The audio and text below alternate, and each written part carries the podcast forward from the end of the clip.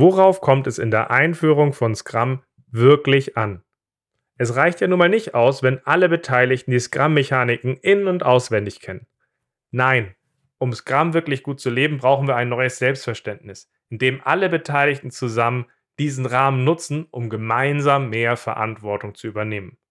Und entsprechend geht es in dieser Folge darum, was die richtige Haltung ist hinter der Einführung von Scrum, welches Vorgehen sich dabei für mich bewährt hat, warum ich den Begriff des Scrum by the Book in dem Zusammenhang genauso kritisch sehe wie das Konzept des Schuhari.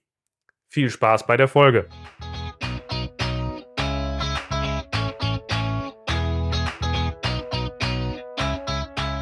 Scrum ist einfach zu verstehen. Die Krux liegt in der Anwendung für deine Zwecke in deinem Kontext.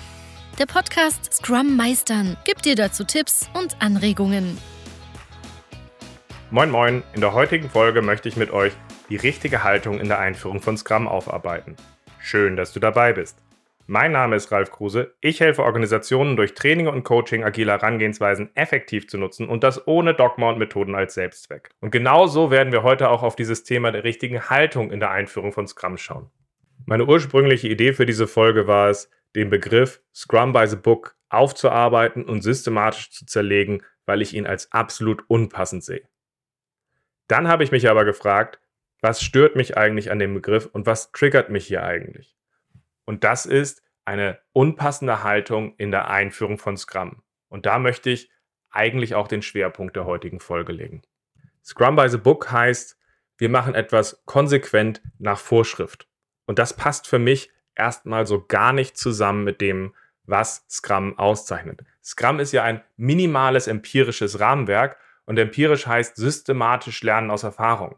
Das heißt, etwas strikt nach Vorschrift machen und einen Rahmen systematisch aus Erfahrung auszugestalten, wie soll das zusammenpassen?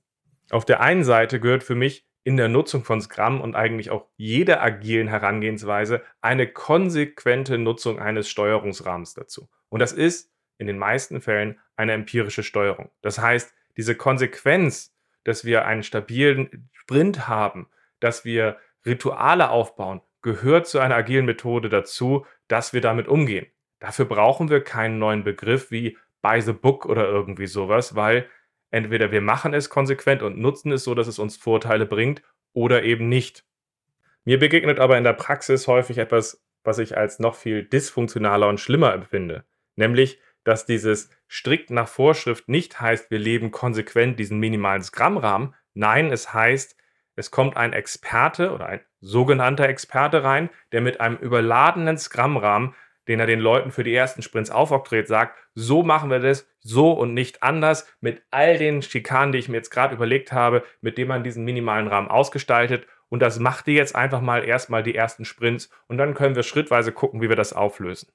Und plötzlich wissen viele gar nicht mehr, dass Praktiken wie User Stories, Planning Poker, Burndown Charts, Taskboards, Definition of Ready alles gute Techniken und Praktiken sind, die in einem bestimmten Kontext Sinn machen, aber die in Scrum nun mal überhaupt nicht vorgeschrieben sind und sich halt einfach nur in vielen Kontexten bewährt haben. Scrums Stärke liegt in dem, dass es ein minimales Rahmenwerk ist, was uns für bestimmte Problemsituationen dabei hilft, die richtigen Leute in einen Raum zu kriegen oder einen virtuellen Raum zu kriegen, so dass die sich zusammenraufen können. Und dafür ist es ein tolles Rahmenwerk. Aber das muss je nach Kontext nun mal auch ausgestaltet werden. Und das heißt, entweder wir müssen manchmal auch eigene Techniken erfinden oder wir müssen zumindest daran arbeiten, dass wir ein sehr starkes Bewusstsein haben, warum nutzen wir in unserem Kontext diese oder jene Praktik oder Technik und die Leute müssen auch wissen, was der Zweck dahinter ist und dass sie diesen auch an ihre Situation jeweils anpassen und ausgestalten können. Ohne diese Ownership geht Scrum meines Erachtens nicht. Das ist irgendwie so eine mechanisch industrialisierte, wirre Mischung aus dem, wo wir mit einer tayloristischen Haltung versuchen, so ein bisschen Scrum zu spielen. Das hat damit nichts zu tun. Wir wollen kluge Leute haben, die zusammen Ownership übernehmen und gestalten und nicht Leute, die blind irgendetwas folgen. Und genau deswegen finde ich den Begriff Scrum by the Book als unpassend. Wenn du es anders siehst, schreib mich gerne an, hilf mir deine Perspektive zu verstehen Zuhören und voneinander lernen macht ja nun mal nicht dümmer. Diese Folge beispielsweise ist aus dem Dialog mit Daniel Hommel in der Nachlese zu den Kompetenzen eines agilen Coaches entstanden. Und auf Twitter hatte ich aufbauend dann einen wunderbaren Austausch mit verschiedensten Leuten aus der Community und gerade zum Thema Scrum by the Book haben mir die Anmerkungen von Jan Neudecker geholfen, beziehungsweise die Scrum-Schau, die nochmal darauf hingewiesen hat, dass Scrum by the Book nun mal nicht wörtlich zu nehmen ist, sondern darauf zu achten ist, dass es halt strikt nach Vorschrift heißt. Das war mir tatsächlich vorher gar nicht so präsent und ich bin nun mal kein Native Speaker und lerne da dazu und finde es großartig, dass dieser Dialog einem hilft, eine bessere, klarere Folge aufzunehmen. So gesehen, danke und folgt den beiden gerne. In diesem Austausch ist mir dann aber auch nochmal klar geworden, es geht mir eigentlich gar nicht so stark um den Begriff Scrum by the Book.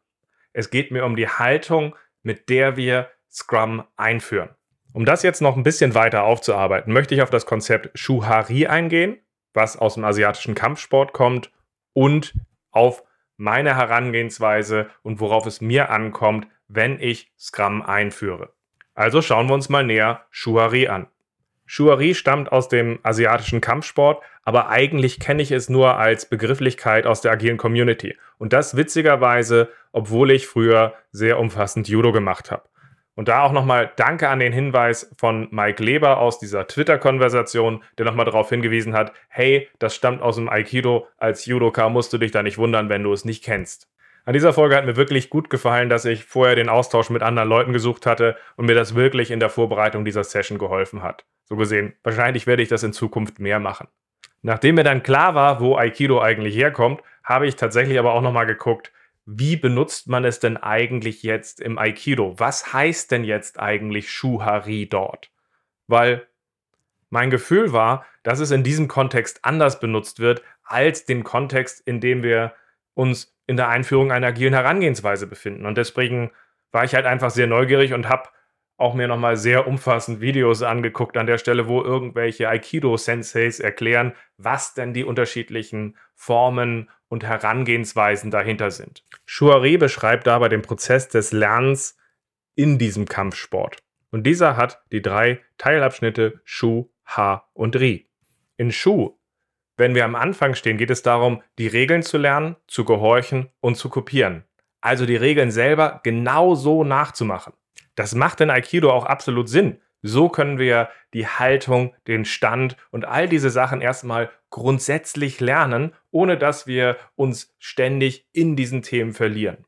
Für mich hat das ein bisschen was von der Anfangszeit in der Tanzschule, wo wir ganz stumpf diesen Schritten folgen sollten für dieses 1, 2, Cha-Cha-Cha. Vielleicht kennt ihr das auch. Diese Reduzierung der Komplexität war an der Stelle notwendig in dieser Übungssituation, um überhaupt erstmal einen Zugang zu finden. Die zweite Stufe H wird in der agilen Szene gerne beschrieben als geschützte Räume, in denen wir aus den strikten Regeln ein Stück weit ausbrechen können.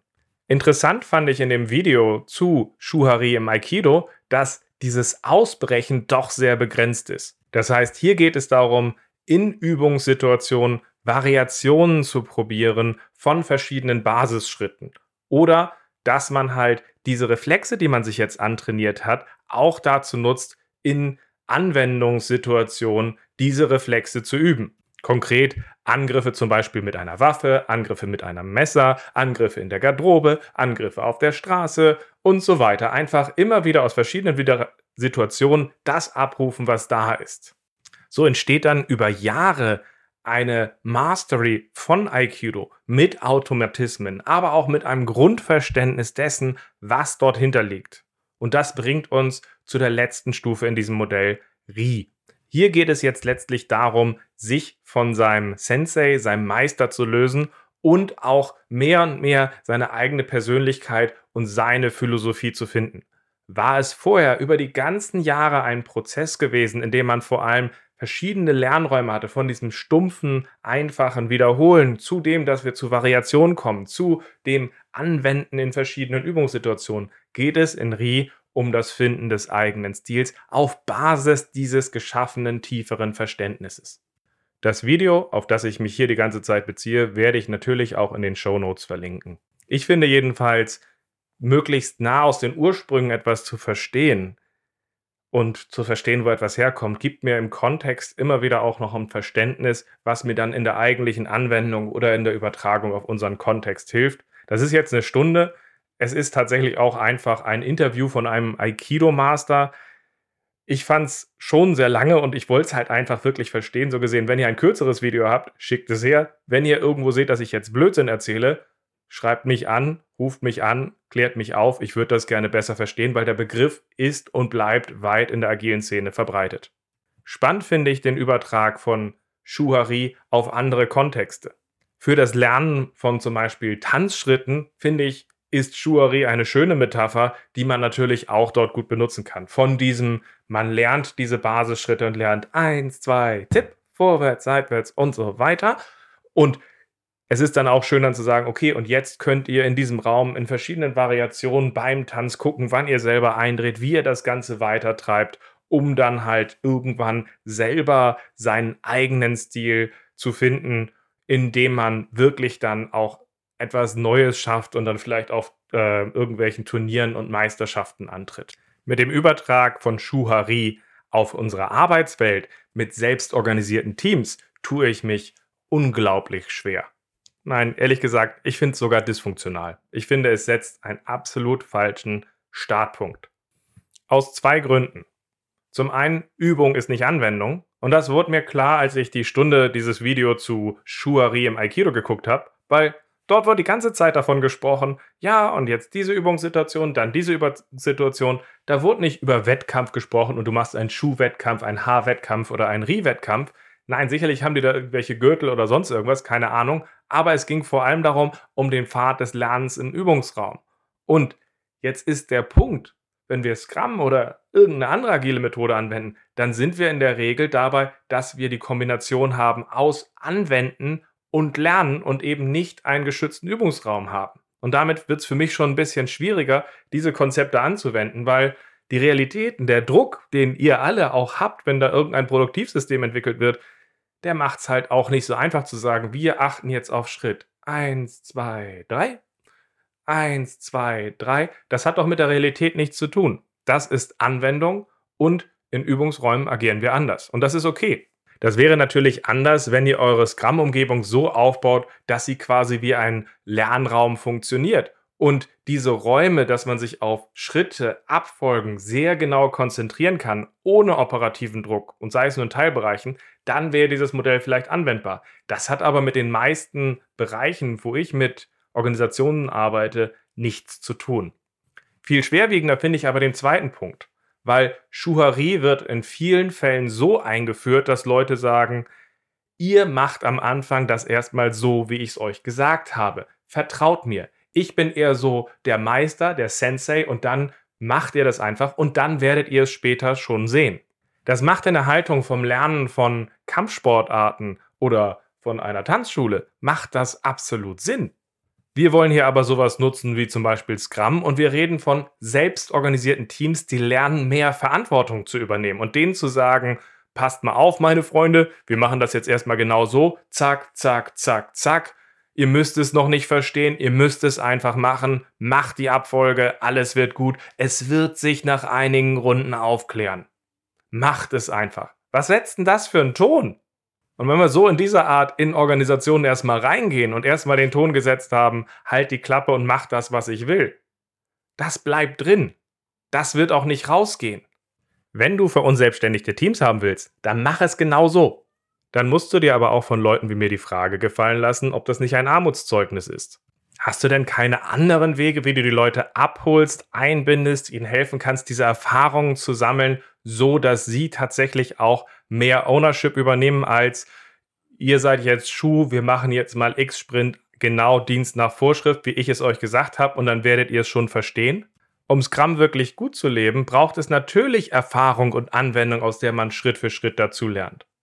Das Offensichtliche, was wir in der Anwendung lernen, sind Mechaniken, die uns in unseren Zwecken helfen können. Irgendwie, wie klebe ich einen Post-it an die Wand oder so.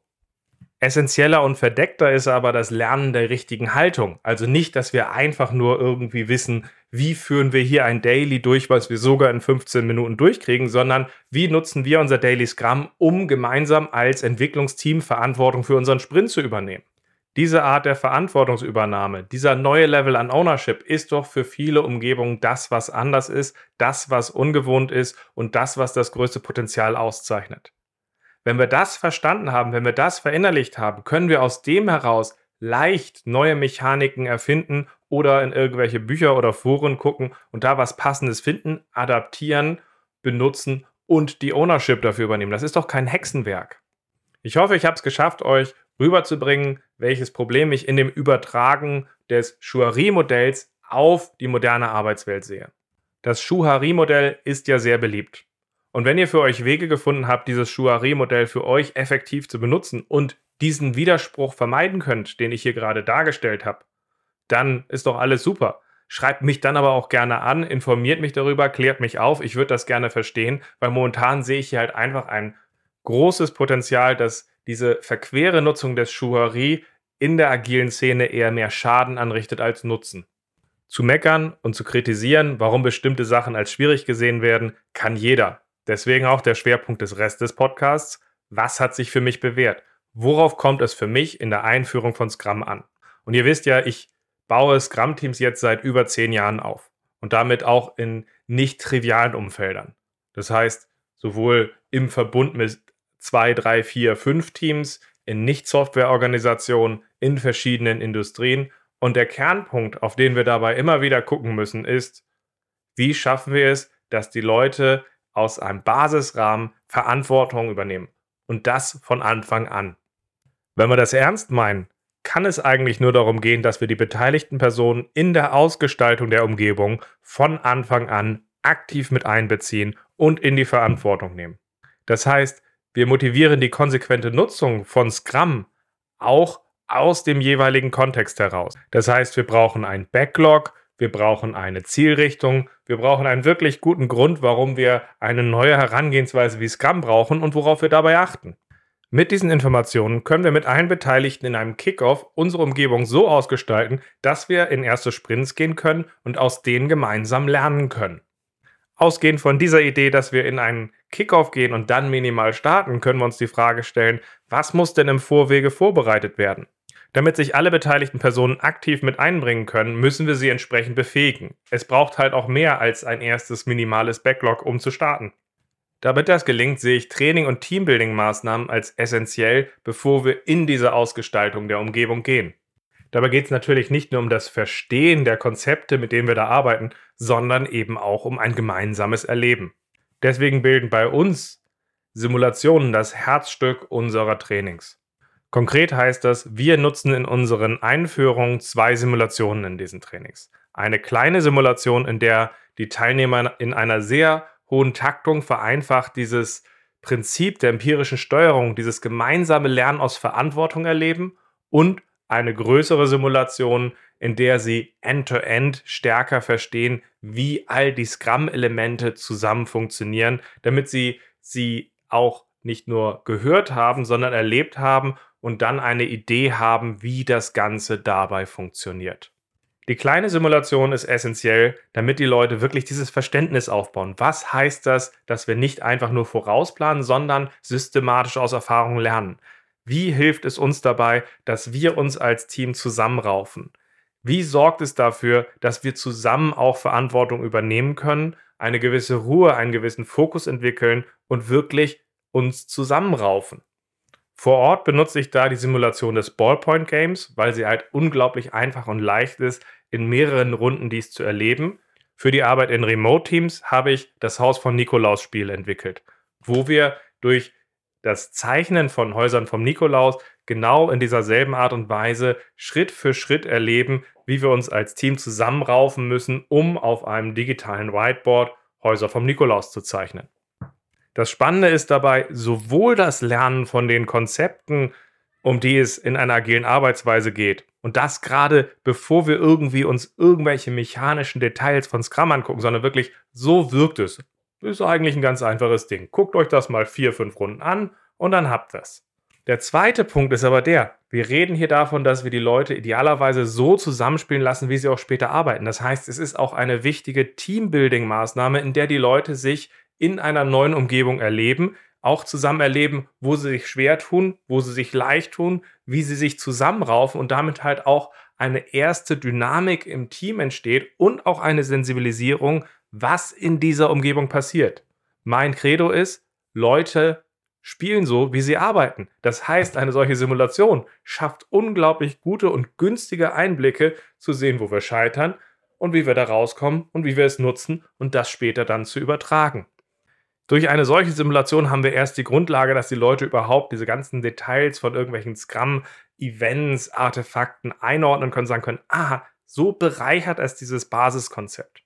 Und mit diesen Eindrücken gehen wir dann an einem zweiten Tag in der Regel in eine größere End-to-End-Simulation, in der die Leute das meiste von Scrum in einem Zusammenspiel erleben. Hier geht es wirklich darum, den Gap zu dem, was wir in der Realität erleben werden, zu reduzieren und ich baue es ehrlich gesagt am liebsten so auf, dass die Teams fast so aufgebaut sind vom Setup, wie sie später auch arbeiten werden. Bauen wir eine Umgebung auf mit drei Teams, die eigentlich in einem gemeinsamen Sprintzyklus arbeiten werden, auf einem Backlog, so ist diese End-to-End-Simulation genauso aufgebaut. Ein Backlog, gleicher Sprintzyklus und die Leute erleben damit auch das, was da drin passiert.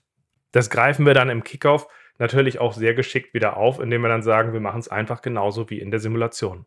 Als Simulation setze ich da zwei Sachen gerne ein. Wenn ich vor Ort bin, nutze ich gerne irgendeine Art von Lego-Simulation, wo wir irgendwie eine Stadt oder sonst irgendwas mit Lego bauen an der Stelle, wo die Leute wirklich dann halt auch einfach etwas erleben, die Integrationsschwierigkeiten sehen, äh, erleben, wie man mit leichtgewichtigen Anforderungen arbeitet, wie man zwischen Team und PO interagiert wird, falls es darauf ankommt, dass mehrere Teams auch erleben, was es heißt, dass sie sich gegenseitig selbst organisiert absprechen müssen und nicht eben über irgendeinen Focal Point oder sowas. Lego ist dann natürlich besonders schön, weil jeder eigentlich Lego kennt und es gleichzeitig in der Einfachheit relativ schnell benutzbar ist und doch die ganzen Integrationsschmerzen und ähnliche Sachen auftreten. In einem Remote-Setup und zusehends auch in mehr und mehr Situationen benutze ich eine Simulation, die heißt Scrum by Scrum. Die muss ich noch veröffentlichen. In der geht es darum, dass wir die Fragen der Teilnehmer umwandeln in einen Backlog, was direkt ausgeführt werden kann. Und dann haben wir halt sehr kurze, begrenzte Sprints, in denen wir daran arbeiten. Wir nehmen ein leichtgewichtiges Item oder mehrere, nehmen die in einen Sprint, bereiten das im Team fokussiert vor, arbeiten alleine daran, ein präsentierbares Ergebnis zu haben, haben dann diese synchronisierten Reviews, haben eine kurze Retrospektive, haben die Interaktion zwischen PO und Team, haben den Punkt dabei, dass das Team selbst entscheidet, wie sie einen Scrum Master als Servant Leader aktiv darin nutzt, sie in ihrer Arbeit zu unterstützen, ohne dass er sie bevormundet. Wir erleben in einer solchen Simulation, egal ob es Lego ist oder Scrum by Scrum, sehr viele Aspekte von Scrum, die wir dann auch gut aufgreifen können und wo der Gap, wo der Spalt zu dem, dass wir es auf die Realität übertragen, gar nicht mal mehr so groß ist. Und so schaffen wir es mit diesen Simulationen, mit der ergänzenden Vermittlung, dass die Teilnehmer sehr viel schon erlebt haben, was das zukünftige Arbeiten mit Scrum auszeichnet. Sie haben Wissen und Konzepte gelernt, sie haben Sachen gelernt, sie sind gescheitert, sie wissen, wo es drauf ankommt, sie haben aber auch gelernt, wie bestimmte Mechanismen ineinander greifen, damit es funktioniert. Und mit dieser Dynamik können wir dann auch in einen Kickoff gehen. Ein Kickoff, wo wir irgendwie eine Art von vereinfachten Backlog haben und einige andere Vorbereitungen und dann mit den Leuten anfangen, das vorzubereiten. Durch diese Art der Vorbereitung sind die Leute auch darauf sensibilisiert, dass wir mit minimalen Sprints starten. Das heißt, dass es bewusst eben nicht perfekt laufen wird in den ersten Sprints, sondern dass nur der Grundrahmen steht, aus dem heraus wir zum Produkt und zum Prozess dazulernen werden. Das haben sie ja gerade vorher zusammen erlebt. So gesehen wissen sie den Teil und werden entsprechend auch nicht sagen, wir müssen unsere Umgebung erst einmal komplett ausdefinieren und fangen dann an zu arbeiten und verballhornen so erst einmal Scrum. Nein, sie sind sich dieser Sache schon bewusst. Trotzdem gibt es häufig gerade in dieser Kickoff-Situation dann sehr viele Unsicherheiten. Es schwirrt einfach immer noch die Frage rum, wie soll das Ganze, was wir hier gerade besprochen haben, jemals funktionieren? Und in der Art, wie wir es jetzt hier vorbereitet haben, mit diesem Üben in sicheren Umgebungen, ist es so, dass sie ja schon eigentlich ganz viel gesehen haben, es aber noch häufig nicht so weit konzeptionalisiert haben und realisiert haben, dass sie das jetzt einfach übertragen können. Das führt dann in einem Kickoff üblicherweise zu einem Dialog, der grob so wirkt wie, Ralf, wie soll das Ganze funktionieren? Das war ja in der Simulation nett, aber unsere Welt ist ja viel komplexer. Das können wir in den Schritten nicht einfach so durchführen. Ich frage dann aber auch gerne zurück, können wir vielleicht den ersten Schritt, wie wir an die große Simulation rangegangen sind, durchführen? Und dann gibt es gerne das Feedback, ja klar, diesen ersten Schritt, wie wir da angefangen haben, doch, der ist übertragbar, aber wir wissen nicht, wie es weitergeht. Und dann sage ich gern, dann lasst uns doch erst einmal diesen ersten Schritt machen und dann lasst uns drauf gucken, wo wir stehen. Nach diesem Schritt läuft es dann in der Regel so, hey, das war schon relativ gut übertragbar, sieht doch ganz gut aus. Ich weiß aber immer noch nicht, wie das im Zusammenspiel alles funktionieren soll. Welcher Sache ich dann so begegne, dass ich frage, ja, aber können wir vielleicht den zweiten Schritt machen, den wir in der Simulation gegangen sind, um mit Scrum zu arbeiten? Und dann heißt es in der Regel, ja, den können wir tun, so tun wir ihn. Und Schritt für Schritt entsteht im Laufe eines Tages eine minimale Scrum-Umgebung, in der wir anfangen können zu arbeiten. Diese Tage sind immer sehr intensiv und das ist auch beabsichtigt. Sie schaffen so einen gewissen heroischen Heldenmythos wie wir haben das geschafft, was kann uns jetzt aufhalten, so dass wir einen gewissen Basisschwung haben, mit dem wir dann dort gestartet sind und es ist ihre Umgebung, weil sie die ganze Zeit auch in der Ausgestaltung dieser Schritte all ihre Erfahrungen und was aus ihrem Kontext her wichtig ist, eingebracht haben. Mit diesem minimalen Ergebnis geht es dann in die ersten Sprints. Und in einer solchen Begleitung geht es dann darum, einem ersten Sprint vorzuleben, wie man die Scrum-Events gut ausgestaltet, mit Product Owner und Scrum Master gerade zu arbeiten, ihre Rollen Schritt für Schritt aufzunehmen, aber gerade auch im Feedback zum Entwicklungsteam und genauso auch mit dem Entwicklungsteam zu arbeiten. Da liegt der Schwerpunkt vom ersten Sprint ganz klar auf dem Vorleben und Mitnehmen. Ab dem zweiten Sprint liegt der Schwerpunkt darauf, dass wir den Scrum Master zur Seite nehmen und mit ihm nicht nur die Sache vor- und nachbereiten, wie wir es im ersten Sprint gemacht haben, sondern ihn aktiv in die Rolle des Treibers bringen. Das heißt, die Sachen kommen jetzt von ihm oder ihr. Und wir unterstützen als Sicherheitsnetz an der Stelle, das dabei aufzubauen, sodass auch da wieder daran gearbeitet werden kann, dass eine gewisse Sicherheit da ist in dieser ersten Erfahrung, dass nichts schiefgehen kann. Aber tatsächlich passiert dort überschaubar wenig. Man unterstützt an frühen Punkten und damit lassen sich viele Sachen auffangen und die Leute fühlen sich dadurch geschützt und sicher und so entsteht eine gewisse Eigendynamik. So dass im dritten Sprint der Schwerpunkt darauf liegt, dass diese Feedback-Schleifen, die Scrum so stark machen, gut ausgeprägt sind und über die Zeit hinauslaufen, in der wir begleiten. Der Schwerpunkt im dritten Sprint liegt auch darauf zu gucken, wo kommen bestimmte alte Verhaltensweisen wieder hoch oder ähnliches, um den Leuten dabei zu helfen, dieser sich bewusst zu werden und denen entgegenzuwirken, so dass man dort eine konsequente, klare, gute Umgebung ausgestaltet. Da in dieser Ausgestaltung die beteiligten Personen so aktiv bereits selbst mitgewirkt haben, ist es deutlich mehr ihrs als unseres. Haben wir durch eine solche Umgebung alle Probleme gelöst, die in einer Umgebung vorliegen? Mitnichten. Wir haben einen Rahmen geschaffen, mit dem wir in der Lage sind, die Herausforderungen der Umgebung Schritt für Schritt weiter und vertiefend anzugehen. Und jetzt beginnt das lange Spiel. Und das lange Spiel heißt, Schritt für Schritt die Aufstellung zur Organisation mit der Organisation zu verbessern. Sie heißt, wir lernen vom Produkt. Sie heißt, wir lernen von der Arbeitsweise und werden Schritt für Schritt besser. Und aus dieser Keimzelle, die wir dort schaffen, strahlt es Schritt für Schritt weiter aus auf die Organisation, was wir dort schaffen. Meines Erachtens sollte sich externe Unterstützung vor allem auf das Aufbauen solcher Anfangssituationen konzentrieren, auf das Einbringen von Außenperspektive, auf das Ausbilden interner Kräfte.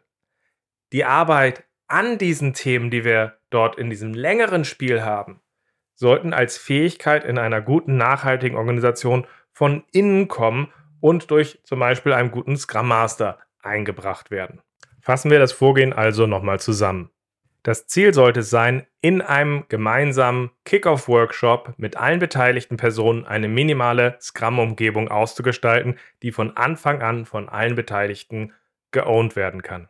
Im Kickoff ist das Ziel, bewusst eine minimale Umgebung zu schaffen eine minimale Umgebung deswegen, sodass wir von Anfang an in den ersten Sprints lernen, Prozess und Produkt zu reflektieren und zu optimieren und so das Teil unserer Arbeitsweise zu machen, aber auch bewusst minimal, so dass wir zum geeigneten Zeitpunkt Entscheidungen treffen und nicht zu viele falsche Entscheidungen treffen, wenn wir keine Ahnung haben. Damit alle Beteiligten sich einbringen können, brauchen wir den inhaltlichen Kontext, in dem wir agieren, aus dem heraus wir die Umgebung ausgestalten. Das sollte mindestens ein einfaches erstes Backlog sein und wahrscheinlich werden je nach Umgebung einige weitere Informationen als Startpunkt benötigt. Zusätzlich müssen wir durch Training und Simulation schauen, dass wir die Leute vorbereiten und mitnehmen und aufbauen, dass sie diese Art der neuen Arbeitsweise auch aktiv mit ausgestalten können. Einfach dort nur hinzugehen und zu sagen, hier übrigens sind ein paar Fakten über Scrum, wir wünschen euch viel Glück, funktioniert aus meiner Praxis nicht. Die beteiligten Personen müssen es selbst erleben und ein Zutrauen in die neue Herangehensweise mit den Kollegen gewinnen. Für mich unterscheidet sich dieses Vorgehen fundamental zu dem, wie die meisten Leute Schuhari in ihrer Umgebung leben.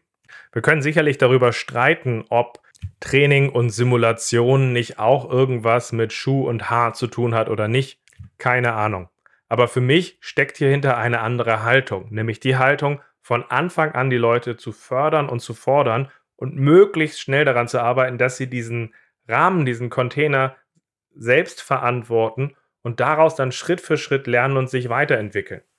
Zusammenfassen lässt sich das am besten unter dem Punkt, eure Scrum-Umgebung braucht keinen großen Sensei, keinen großen Meister. Was ihr braucht, ist ein Rahmen, der etabliert ist, der aufgebaut ist, dass man Schritt für Schritt aus ihm lernen kann. Wenn dieses konsequente Leben der empirischen Steuerung, dieses Lernrahmens als Scrum by the Book bezeichnet wird, dann bin ich ein großer Fan davon. Allerdings kann ich den Namen Scrum by the Book bis heute nicht leiden und ich sehe sehr viele Dysfunktionen, wo ich hoffe, dass ich einige Eindrücke euch geben konnte, dass man an denen arbeitet und diese vermeidet.